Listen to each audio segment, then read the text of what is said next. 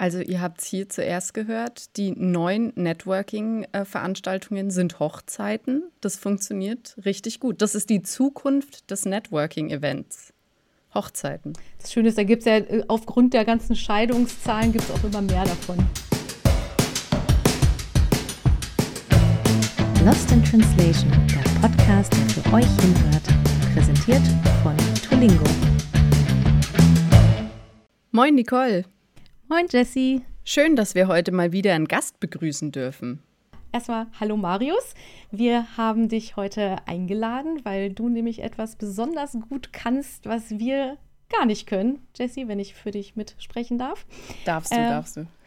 und zwar äh, sind das die Bereiche Sales und Networking. Und da wir davon ausgehen oder sehr sicher sind, dass es da auch bestimmte Kommunikationsskills gibt, die man einfach mitbringen muss oder sich vielleicht antrainiert oder vielleicht einfach im Blut haben muss, würden wir gerne von dir einfach mal erfahren, wie du im Alltag kommunizierst, wie du in deinem Job kommunizierst. Aber vielleicht stellst du dich erstmal vor. Ja, ähm, vielen Dank erstmal für die Einladung, äh, Jessie und Nicole. Das hat mich natürlich sehr gefreut. Äh, mein Name ist Marius Menge. Ich bin jetzt mittlerweile 30 Jahre, also ungewohnt das auch ist, äh, laut auszusprechen. Bin ungefähr seit zwölf Jahren in, mit verschiedenen Stationen im Vertrieb tätig und aktuell bei Tolingo als Key Account Manager beschäftigt. Habe in meinem Leben schon alle möglichen Geschichten gemacht, die mit Vertrieb zu tun hatten und fast alles, was mit Vertrieb zu tun hat, hat auf der einen oder anderen Ebene dann auch mit Networking zu tun.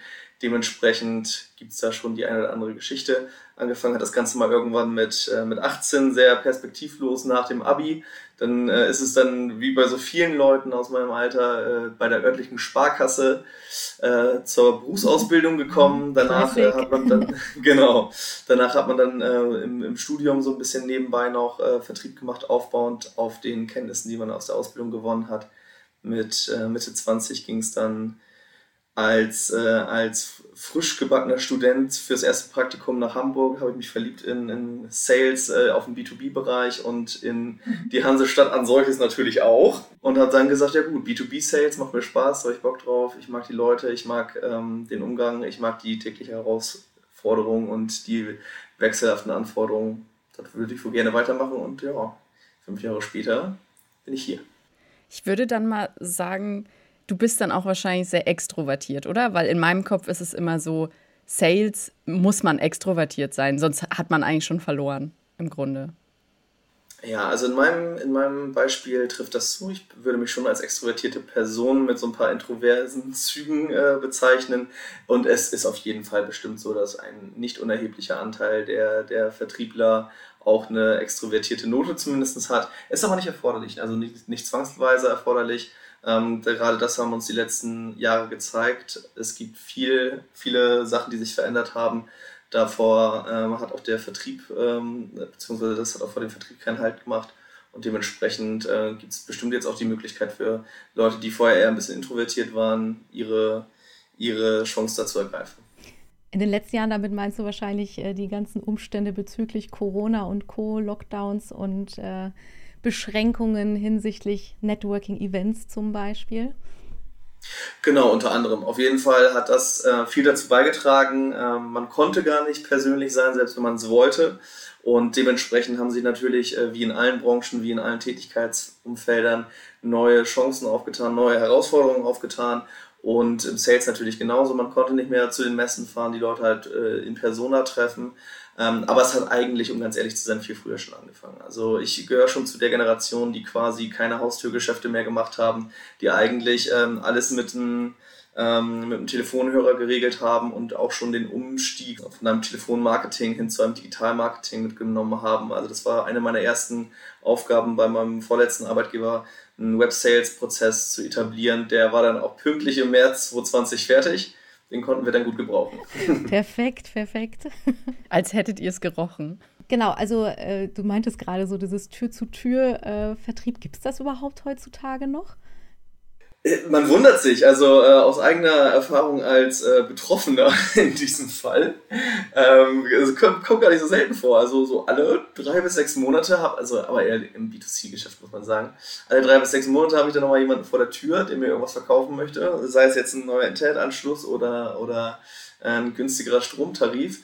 Und im B2B-Sektor ist es fast gänzlich ausgestorben. Allerdings habe ich vor vier Jahren, glaube ich, mal äh, noch, ein, noch ein Jobinterview geführt, zumindest telefonischer Natur. Und die meinten dann so, nee, kriegst einen Dienstwagen, kriegst eine Adressliste und dann go for it. Dann und du so, wo aus. muss ich unterschreiben? Ich so, äh, nee, weil also eine Sache nur für den Selbstzweck mochte ich noch nie und ich mochte auch noch nie die klassische Vertriebler, Vertrieblerrolle. Also für mich hat man im Networking all das falsch gemacht, äh, was man falsch machen kann, wenn sich, äh, dich, sich die Leute nicht daran erinnern, wie du heißt, aber äh, was deine Rolle im Unternehmen ist, ähm, ist für mich ein ganz schlechtes Aushängeschild, was man hinterlassen kann. Das ist ja eigentlich schon mal total interessant, weil wenn du schon sagst, was alles falsch ist daran, was wäre es denn richtig?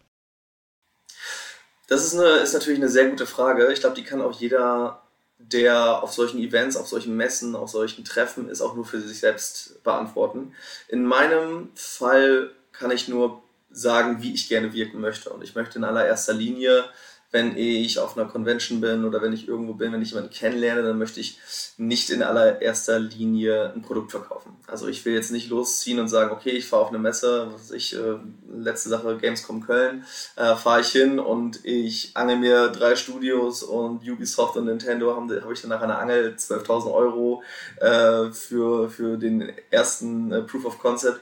Das ist, glaube ich, die falsche Herangehensweise. Ähm, ich fahre da normalerweise hin, um Leute kennenzulernen, die für uns in der Branche halt interessant sein können. In diesem Falle halt mit Game Developern zu sprechen, mit Publishern zu sprechen, mit Leuten, die halt von meinem Produkt mittel- oder unmittelbar betroffen sind, um mit denen halt zu verstehen, ey, was geht gerade bei euch ab? Wer seid ihr überhaupt? Und falls es sich nichts anderes ergibt, meinetwegen auch halt den ganzen Tag alles Mögliche zu beschnacken äh, und kein einziges Wort übers Business zu sprechen. Aber dann hat man halt interessante Kontakte geknüpft. Und ich glaube, dass solche auch viel mehr in Erinnerung bleiben. Ähm, das ist tatsächlich eine Anekdote, die ich von der diesjährigen Gamescom mitnehmen kann, wo dann ein, äh, wo dann auf der, auf der After-Work-Party oder auf der After-Messe-Party am, am Stand der polnischen äh, Spieleindustrie irgendwann zu mir meinte so, sage ich jetzt ganz ehrlich, keiner hat mehr Bock auf den 15. Vertriebler, der am Stand ist. Ähm, du hast bisher immer nur gesagt, dass du versuchen willst zu verstehen, wie die Branche funktioniert und ja. deswegen verbringen wir gerne Zeit mit dir. Ähm, das ist natürlich jetzt eine sehr überspitzte Situation, aber generell trifft es, glaube ich, das ganz gut. Du bist auf so einer Messe niemals alleine als Vertriebler und wenn du nur dahin gehst, um Vertrieb zu machen, wirst du aus, meinen, in, aus meiner Sicht da nicht reißen. Ja, weil der Mensch halt zählt. Also ist absolut, das macht es halt so sympathisch, glaube ich. Weil, also so habe ich es halt von früher noch in Erinnerung, wenn ich so denke, schlechtes oder negatives Bild von einem Vertriebler war für mich immer jemand, der mich potenziell nur als Geld sieht also eine Geldquelle. Und wenn man es aber so macht wie du und wirklich die Leute kennenlernt und dann, hey, die haben gerade keinen Bedarf, aber dann sind sie trotzdem für mich nicht gestorben, sondern ich lerne die noch näher kennen und wer weiß, down the road äh, haben die vielleicht dann mal Bedarf und dann denken sie an mich, weil sie haben mich positiv in Erinnerung und nicht als jemanden, der nur Geld abgreifen will. Genau, das glaube ich auch. Wobei man natürlich, klar, man muss auch ganz ehrlich sein, man ist als Vertriebler dafür da, fürs Unternehmen Geld zu erwirtschaften da darf man auch weder sich noch die anderen Leute verarschen. Aber ich denke mal, so ein Mittelding ist ganz, ganz gut. Schaff eine menschliche Komponente äh, in, ein, ein, in ein wirtschaftliches Umfeld und es ist nicht zu deinem Nachteil. Und äh, wie gesagt, ich war noch, oder ja, ich war auch schon auf Networking-Events. Ich bin jetzt halt aus dem SEO-Bereich, da gibt es auch große ähm, äh, große Konferenzen und aber natürlich immer als interner SEO und nicht äh, als Agentur. Und da war ich dann quasi auch eher das, das Futter für Agenturen. Die haben sich halt an, an einen rangesneakt und so, sag mal, braucht ihr vielleicht noch eine externe Agentur? Hier ist ein Kuli und noch ein Jutebeutel. So. Also sowas finde ich halt auch super unangenehm.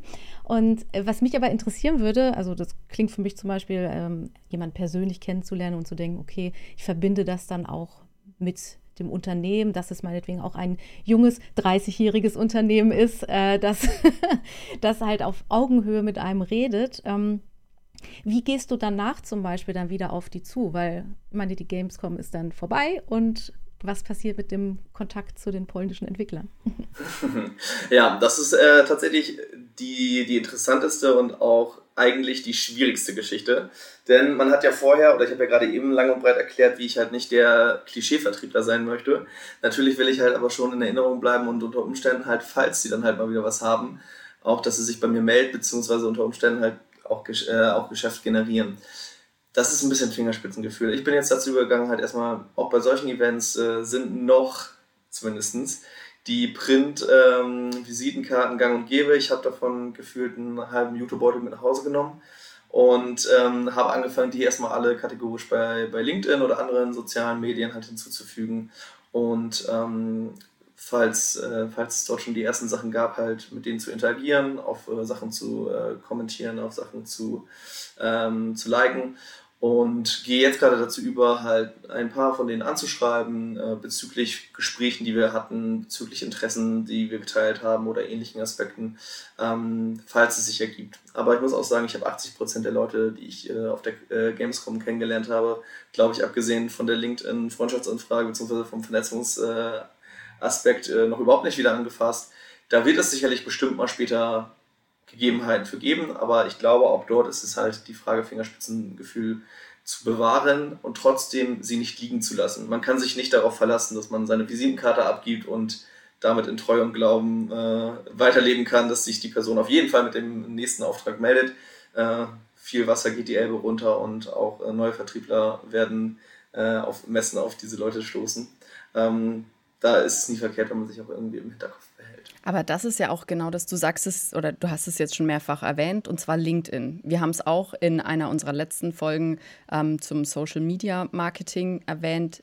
LinkedIn mit Corporate Influencern.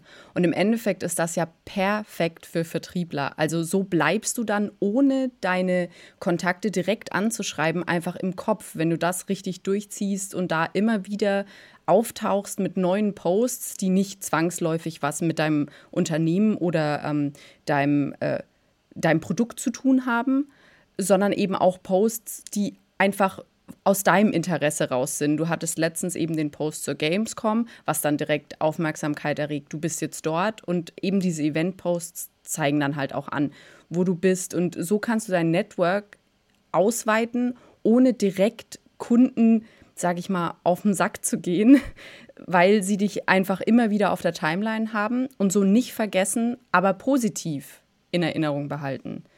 Machst du das oder ist es dein Plan tatsächlich, das größer aufzuziehen, also noch mehr zu investieren in die LinkedIn-Strategie? Ja, also LinkedIn hat auf jeden Fall einen gigantisch großen Stellenwert im Vertrieb äh, 2023, das kann man nicht anders sagen. Es gibt genug äh, Leute, die auch tatsächlich nichts anderes mehr machen, gefühlt, außer nur noch Social Selling, nur noch ähm, Social Media als Vertriebskanal wählen. 23 äh, Jahre alte Vertriebsprofis, die dort Schulungen geben, wie man am besten damit Geld verdient. Ähm, ob man so weit gehen muss, weiß ich nicht. Sicherlich hat auch je nach Branche dort der Einfluss von LinkedIn mehr oder weniger zugenommen.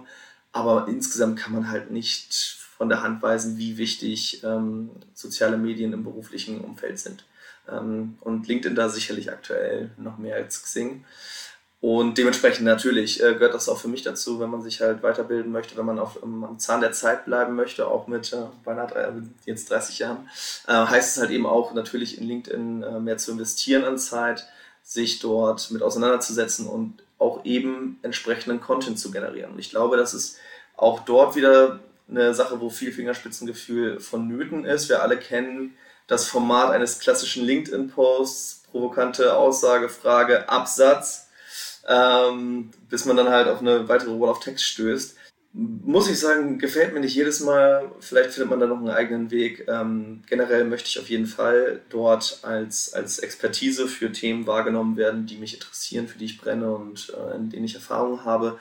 Ähm, sicherlich werde ich aber auch nicht in drei Jahren dort mit 20.000 Followern stehen. Das ist nicht meine Zielsetzung und dafür mache ich, glaube ich, die falschen Steps. Aber klar, LinkedIn ist eine super wichtige Geschichte, die ich gerne weiter ausbauen möchte und äh, wo ich auch drin bin. Naja, also was heißt 20.000 Follower? Ne? Also man muss ja, glaube ich, auch, das hatten wir auch schon häufig, äh, Qualität geht vor Quantität, denke ich mal. Und wenn du wirklich da in deinem äh, Genre, sag ich mal, oder in deiner Branche halt eher bleibst, äh, dann ist, sind die wahrscheinlich die paar hundert oder so sind dann mehr wert als x tausend, ne? Bestimmt, also klar, je, je feiner man sich definiert, je spezifischer man als Profi wahrgenommen wird, da ist jeder Follower dann natürlich äh, extrem Gold wert, weil die halt wissen, okay, gut, das ist die Person, die ich wahrnehme als Branchen, ähm, Branchenexperte für genau den Punkt, genau für die Geschichte, ähm, für die äh, mein, mein Herz schlägt, für die, die mich interessiert. Ähm, das ist natürlich klar, je spezifischer, je nischiger man da wird, desto wichtiger ist das.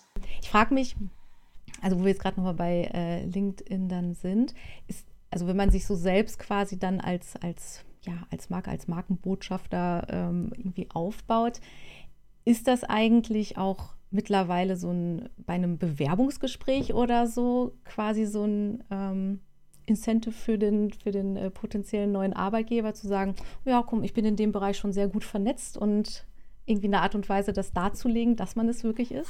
Ja, also ich glaube auf jeden Fall, ähm, wobei ich natürlich jetzt kein, kein HRler bin, kein Recruiter bin. Ähm, aber man bekommt ja immer mal wieder irgendwelche Stellenangebote reingespült, sei es jetzt über LinkedIn oder andere Kanäle.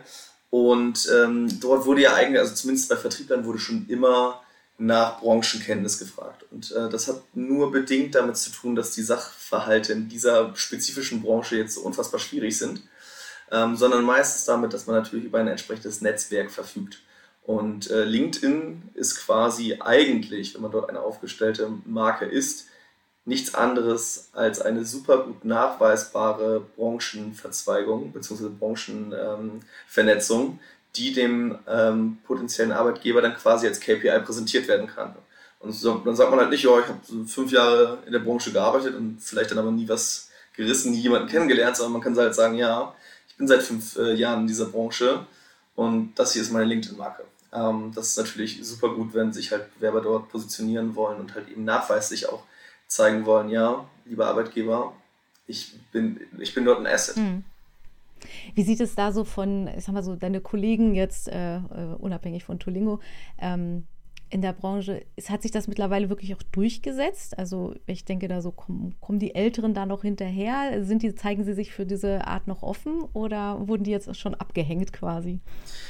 Man mag sich wundern, glaube ich. Also ich habe zum Beispiel gar nicht so viele, gar nicht so viele ehemalige Saleser, die viel LinkedIn-Vertrieb machen, aber von einem von einem Unternehmen, ähm, wo ich früher mal gearbeitet habe, wo ich auch sehr gut mit, dem, äh, mit den Gründern befreundet bin, wo das sozusagen so meine ersten, das waren meine ersten Schritte so, die ich im, im B2B gemacht habe. Und äh, mit denen bin ich immer noch sehr eng vernetzt. Und die haben zum Beispiel einen Vertriebler eingestellt, der unfassbar viel LinkedIn-Vertrieb macht. Ähm, aber ganz anders, als man das eventuell verstehen würde. Der postet wirklich alles Mögliche, was zur Interaktion äh, anregt. Und das sind auch nicht nur berufliche Geschichten, sondern sagen, auch teilweise. Cat-Content oder was? ja, der, also ich sag mal, muss man halt gucken, wie man dazu steht. Ne? Aber es, halt, es, es gibt halt Interaktionen noch und nöcher darauf. Ne? Seien es jetzt halt irgendwelche äh, lustigen Share-Picks oder seien es halt irgendwie Eindrücke aus, aus dem Privaten oder halt eben berufliche Inputs. Ähm, der, der verbindet da alle drei Sachen miteinander und der ist bevor er jetzt zuhört und ich jetzt mich komplett verschätze, auf jeden Fall deutlich älter als ich, das kann ich sagen. Wie alt genau weiß ich nicht, aber ähm, ich glaube, das kommt darauf an. Leute, die halt äh, flexibel und agil sind, werden, glaube ich, die meisten Technologien noch gut verkraften können, bis, äh, bis lange, lange, lange. Ähm, aber natürlich, klar, einige werden auch sagen, okay, genau da steige ich aus. Da gibt es aber auch, glaube ich, auch schon Leute mit 22, die sagen, dass denen das zu viel ist. Und aktuell kann man ja auch noch genug mit den klassischen Vertriebswegen erreichen.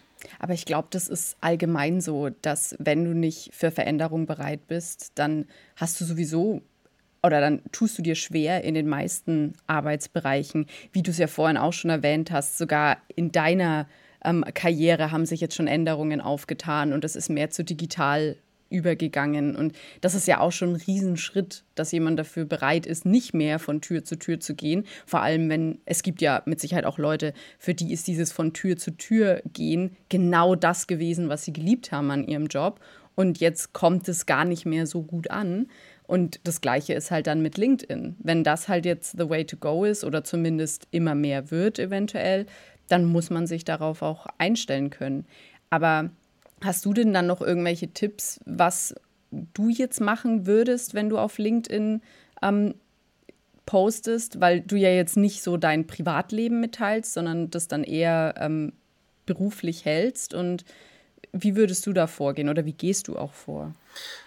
Ähm, das ist äh, eine sehr schöne Frage. Tatsächlich hat es bei mir gar nicht so viel zu tun, mein Privatleben explizit rauszuhalten. Ähm, es kommt nur einfach sehr selten vor, dass ich halt Überschneidungsaspekte habe, wo ich sage, boah, das ist jetzt ein interessanter Post, da möchte ich mal was zu machen. Ähm, generell würde ich, glaube ich, jedem empfehlen, halt die Grundarbeit zu leisten, sich die, die, die gute Basis zu schaffen, auf deren Fundament man dann auch aufbauen kann. Bei mir war es, sich, als ich festgestellt habe, okay, ich möchte jetzt in diesem Bereich mehr machen, erst einmal damit auseinanderzusetzen, was sind die Basics, was sollte ich auf jeden Fall beherrschen, was sollte ich auf jeden Fall beherzigen. Weil es gibt, glaube ich, nichts Nervigeres als schönen und guten Content und fachlich relevanten Content zu produzieren, der dann aufgrund von falschen Einstellungen oder Kriterien, ich denke mal, ihr im, im SEO-Bereich kennt das, ähm, halt eben dann im, im, im, Wasser verfließen zu lassen, beziehungsweise im Sande zerfließen zu lassen, äh, wäre halt schade. Deswegen habe ich halt erstmal geguckt, dass ich mein, mein Profil sauber mache, ähm, Bannersprüche einfüge, äh, Hintergründe entsprechend gestalte und mich dort quasi einmal auf ein Setting ähm, produziere, was halt einheitlich ist und anschließend dann erst anfangen äh, mit dem, was halt eben als Content sozusagen da ist, ähm, zu konzentrieren. Bringt das in den zeitlichen Ablauf, dass es halt auch entsprechend sinnvoll ist. Wäre blöd, wenn sich der ganze Aufwand dann halt von einigen Tagen äh, nicht rentiert, weil man gewisse Basics nicht macht. Das ist auf jeden Fall äh, ziemlich professionell, dass du das gemacht hast. Hast du dich da quasi dann auch selber reingearbeitet? Weil ich bin zum Beispiel jetzt kaum bei LinkedIn unterwegs. Ich habe natürlich ein Profil, aber das ist halt da so. ähm, genau, wie bist du da vorgegangen? Oder hast du das von anderen abgeguckt oder hast du irgendwelche Quellen, wo du dich bedient hast sozusagen? Mm, ich habe dort verschiedene Sachen gemacht. Zum einen, ähm, wie ihr wisst, haben wir HubSpot als CRM-System. HubSpot hat sehr, sehr viele Guidelines und die sogenannte HubSpot Academy, die dort auch viele interessante Posts zugemacht hat zum Thema LinkedIn, weil auch der die Connection zwischen CRM und Social Media halt immer wichtiger wird. Man kann dort viel automatisieren.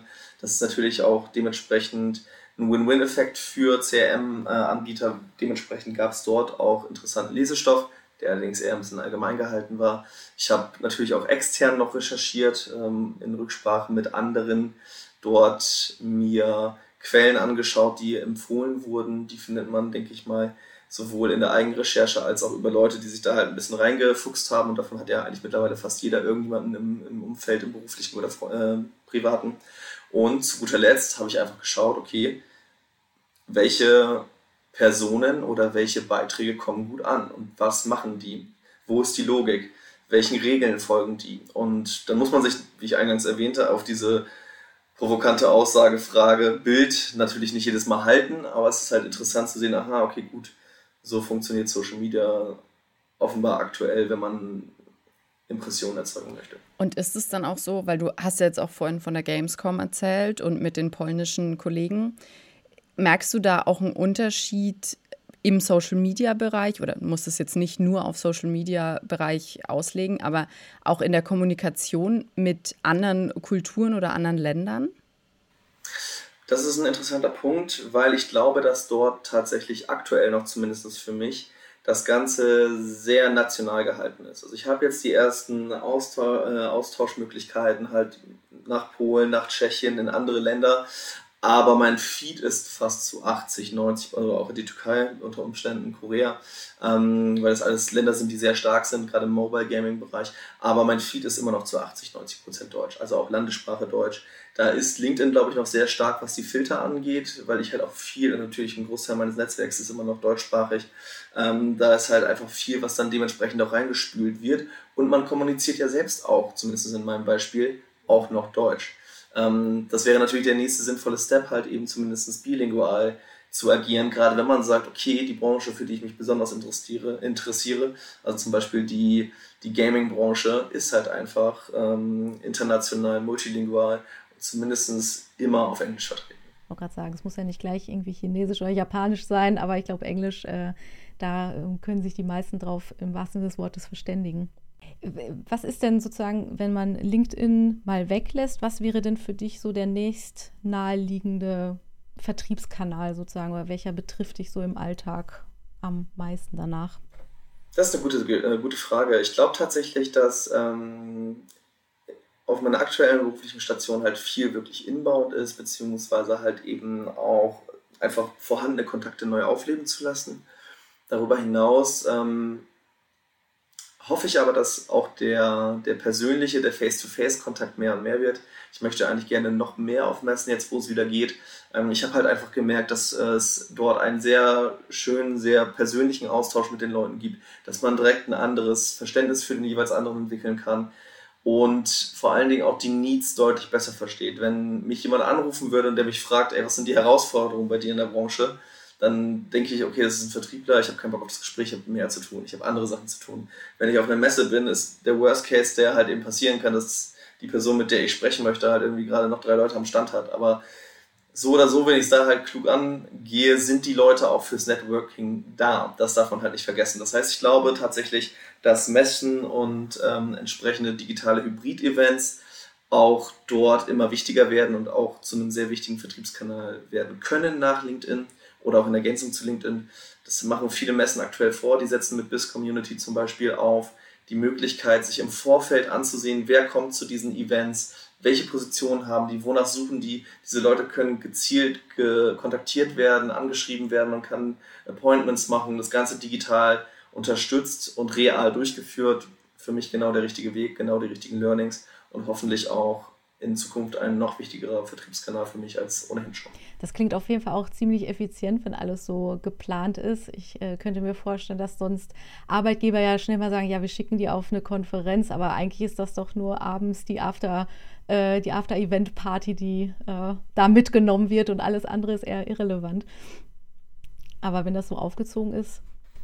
Ja, auf jeden Fall. Also ich habe das auch das erste Mal dieses Jahr gemerkt, wie stark das zugenommen hat, aber ähm, ich bin quasi, also ich kannte eine Person, mit der ich mich ausgetauscht habe im Vorfeld, aber ansonsten habe ich äh, sechs, sieben oder acht Meetings gehabt an einem Tag. Und ich habe die alle nur über die internen Kanäle der entsprechenden Messe halt eben kontaktiert oder wurde kontaktiert. Beides ist passiert. Also ähm, da ist aktuell ein unfassbarer Umbruch, der sehr effizient ist, der halt eben genau zu dem, was du, zu dem, was du angesprochen hast, beiträgt, äh, um das halt zu reduzieren. Wobei man sagen muss, die Afterwork-Geschichte am Donnerstag hat trotzdem stattgefunden und das hat man den Leuten am Freitag auch angemerkt, aber ich glaube, das muss auch. Ich wollte gerade sagen, das, das muss definitiv so sein. Ich meine, so sieben äh, Gespräche an einem Tag oder acht, das ist einfach auch eine Masse. Ich glaube, da darf sich jeder auch abends dann mal äh, gönnen, ähm, mit einem Alsterwasser anzustoßen, je nachdem, wo man gerade ist. Ich habe auch schon oft genug gehört, dass wirklich die besten Deals dann auf der Aftershow-Party entstanden sind, weil die Leute sind locker, die wissen, es geht nicht mehr zwangsweise vordergründig um das Geschäft, sondern es geht darum, auch mal ein bisschen sich jetzt gehen zu lassen und Spaß zu haben zusammen, weil das ist ja im Endeffekt das Bonding, das dann sogar noch stärker ist, als wenn man Visitenkarten austauscht. Ja, auf jeden Fall. Äh, kann ich eins zu eins so unterschreiben und man bekommt auch die ehrlichsten Antworten da. Also ich habe auch halt diese Aussage von wegen, Marius, ähm, einige, also viele, äh, äh, viele Studios haben überhaupt keine Lust mehr auf äh, Gespräche mit äh, noch einem äh, Localization Salesy. Ähm, hat die Person mir auch erst erzählt, als wir schon 11 Uhr am Abend hatten und äh, entsprechend auch das eine oder andere Getränk da schon verköstigt wurde. Und hat es auch genauso angekündigt. Ich hätte es dir nicht gesagt, wenn ich jetzt hier nicht schon ein bisschen länger mit dir Zeit verbracht hätte. Und das ist ja das Schöne. Es muss ja nicht immer, das ist halt, was ich ja eingangs schon sagte, es muss ja nicht immer der Zusatzdeal sein, es kann auch einfach eine wertvolle Branchenkenntnis sein. Mhm. Auf jeden Fall. Das ist auf jeden Fall eine Erfahrung, die du äh, mitnimmst quasi, ne? Für die nächsten Gespräche.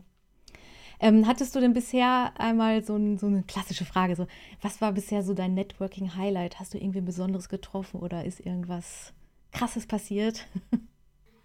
Ja, das ist, äh, das ist eine gute Frage. Ich habe äh, im Vorfeld auch mal überlegt, ob ich so Networking-Highlights äh, hatte. Und ähm, tatsächlich eigentlich gar nicht so sehr. Ich muss sagen, äh, Networking war für mich immer ein, ein Highlight. Ähm, aber es gibt da tatsächlich wenige Sachen, wo ich mit dem Finger drauf zeigen könnte und sagen könnte, okay, das ist mega, mega besonders gelaufen. Ähm, ich äh, hatte eine interessante Situation neulich auf einer Hochzeit, was aber überhaupt nichts mit einem Networking-Event zu tun hatte. Aber da saß ich halt äh, neben jemanden und man, man, man tauscht sich ja irgendwann so aus, wie es halt eben so ist auf Hochzeiten und man fragt, was der andere macht.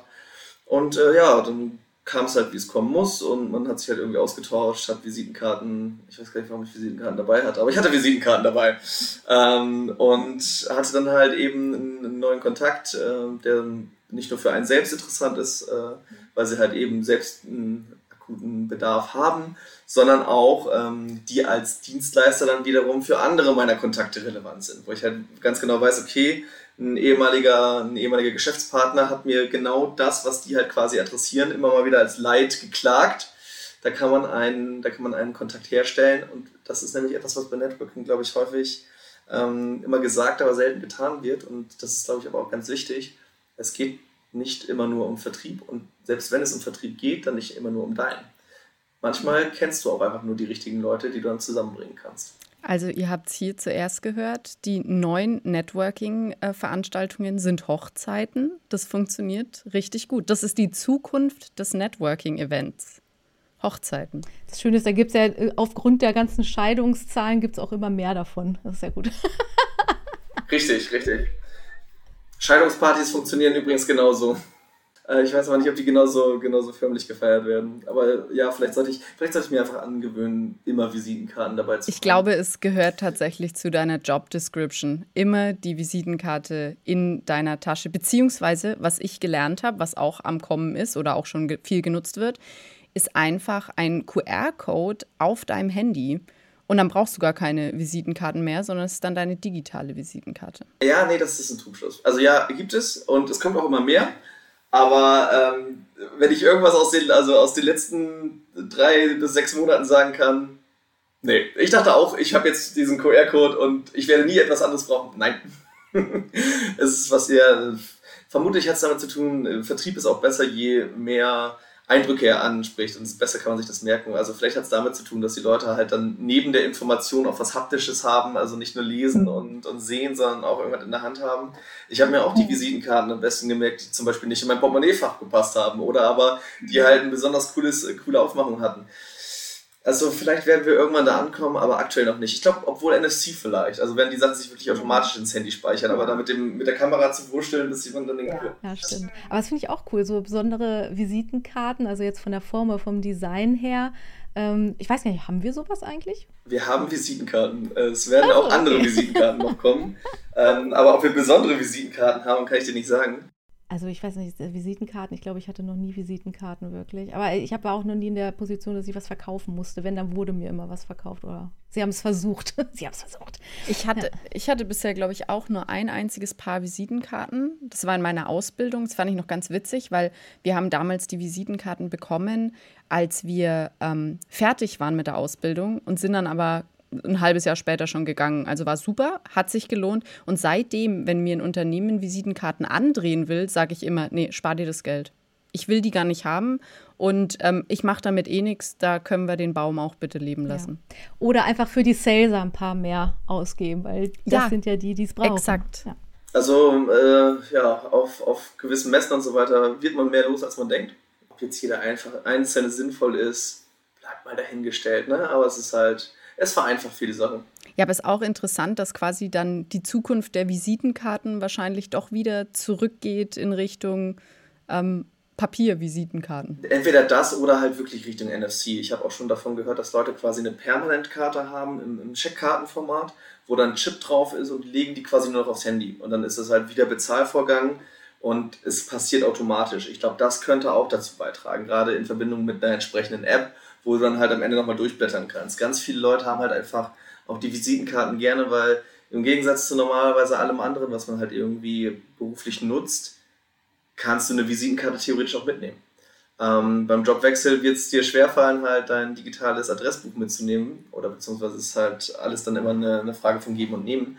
Aber Sachen wie zum Beispiel dein LinkedIn-Netzwerk und deine physischen Visitenkarten hast du normalerweise auch im nächsten Job noch. Hm, ja, okay, macht auch Sinn. Und denkst du dann jetzt mal so allgemein Zukunft, Vertrieb mit Kommunikation, wie, wie glaubst du, wird die, die Zukunft der Kommunikation im Vertrieb aussehen, unabhängig von den Visitenkarten? Ja, mega gute Frage. Ähm, auch gerade vor dem Hintergrund der technologischen Veränderungen, die wir gerade alle erleben. Ich glaube tatsächlich, wie in den meisten Fällen, werden sich auch im Vertrieb viele Veränderungen ergeben. Und zwar werden halt ganz, ganz viele Gespräche, die du aktuell führst, eventuell auch viele Vertriebler, die es aktuell gibt, gar nicht mehr so unbedingt das machen, was sie aktuell machen. Ähm, du wirst viele Sachen halt automatisieren können, viele Touchpoints vorbereiten können. Man sieht es jetzt schon, viel von CRM-Herstellern wird in diesem Bereich schon gemacht, im Bereich Automatisierung. Wir werden die großen drei, vier Aspekte, also Telefonate, Mails, Webmeetings, persönliche Meetings, werden wir vermutlich nie ganz verlieren. Aber die Gewichtung wird anders. Ich gehe davon aus, dass halt persönliche Meetings wirklich immer weniger werden. Vor allem große persönliche Meetings, wenn man sich daran erinnert, dass halt früher mal sieben, acht Leute in einem großen Meetingraum saßen und alle kamen aus unterschiedlichen Standorten. Das wird zurückgehen. Man wird nicht mehr vor zwölf Leuten pitchen. Ähm, man wird halt mit seinem einzelnen Ansprechpartner, wird man sehr viel telefonieren, sehr viele Mails schreiben. Man wird mit größeren ähm, Entscheidungsrunden, äh, wird man sehr häufig in, in Webmeetings sitzen. Und ich glaube, die persönlichen Kontakte werden sich vor allen Dingen auf Aspekte reduzieren oder verringern, wo verschiedenste Leute zusammenkommen und es nicht nur um dich und deinen Kunden oder deinen Dienstleister geht, wie zum Beispiel Messen, wie zum Beispiel Networking-Events oder ähm, Branchentreffen oder dergleichen mehr, wo halt verschiedene Leute ein Interesse haben, physisch vor Ort zu sein, aber man kommt nicht nur für Kunde A oder Kunde B, sondern man kommt halt für die Gesamtheit. Und sicherlich wird es da Ausnahmen geben von Branchen und für besonders gute Kunden und für besonders heikle Troubleshootings, aber im Allgemeinen wird es sich, denke ich mal, in diese Richtung bewegen. Und siehst du in der Zukunft, gerade im B2B-Bereich, auch irgendwo einen Shift in Richtung, sagen wir, Chats wie bei LinkedIn oder auch vielleicht sogar WhatsApp? Schwierige, schwierige Sache, das vorherzusehen. Da kommt es, glaube ich, ganz stark darauf an, über was für Frequenzen man spricht. Sicherlich gibt es im B2B-Bereich Gelegenheiten, wo du deinen Account Manager auf Chat hast wenn es Sachen sind, wo kurzfristige Abstimmungen erforderlich sind, wo dieser Account oder Projektmanager sowieso nur für dich zuständig ist, weil ihr vielleicht ein, ein großes Unternehmen seid oder ein wichtiger Client seid, wie auch immer, und wo halt die Art und Weise und die Natur des Produktes es erforderlich macht, dich ganz stark abzustimmen in kurzen Intervallen. Davon abgesehen glaube ich nicht, dass Chats eine größere oder beziehungsweise sehr, sehr große Rolle spielen werden, weil die, die Gegenwart zeigt schon, dass Chats eher dafür anfällig sind, dass Informationen auch vorne überfallen, schlecht, schlechter dokumentiert sind, schwieriger nachvollzogen werden können. Sie sind bei Übergaben anfällig für Fehler. Sie erzeugen ein Momentum der schnellen Kommunikation und es gibt Situationen, wo das wichtig ist. Aber diese Situationen sind stark begrenzt und ich glaube, nur ausgewählte Branchen und, und Use Cases werden davon profitieren. Nehmen wir mal an, ich wollte selber einmal ein Networking-Event besuchen. Was würdest du mir raten, was ich tun muss?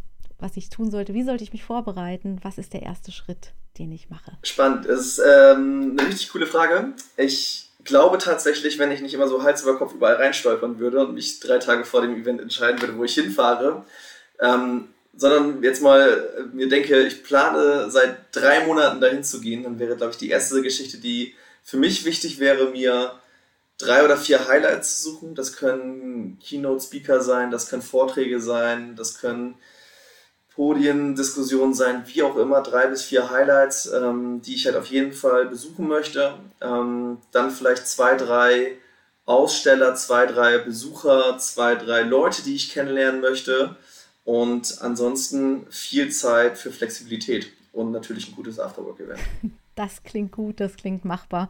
Ja, ich denke auch, dass das ein richtig guter Tipp ist, weil man tendiert ja irgendwie doch dazu, in jede Lücke noch einen weiteren Termin mit einzufügen, weil man sich denkt, ah, da ist ja noch Platz, da kann ich noch jemand reinpacken. Aber gerade die Flexibilität finde ich mega gut, dass du das so sagst, weil das irgendwie, ich glaube, die wenigsten machen.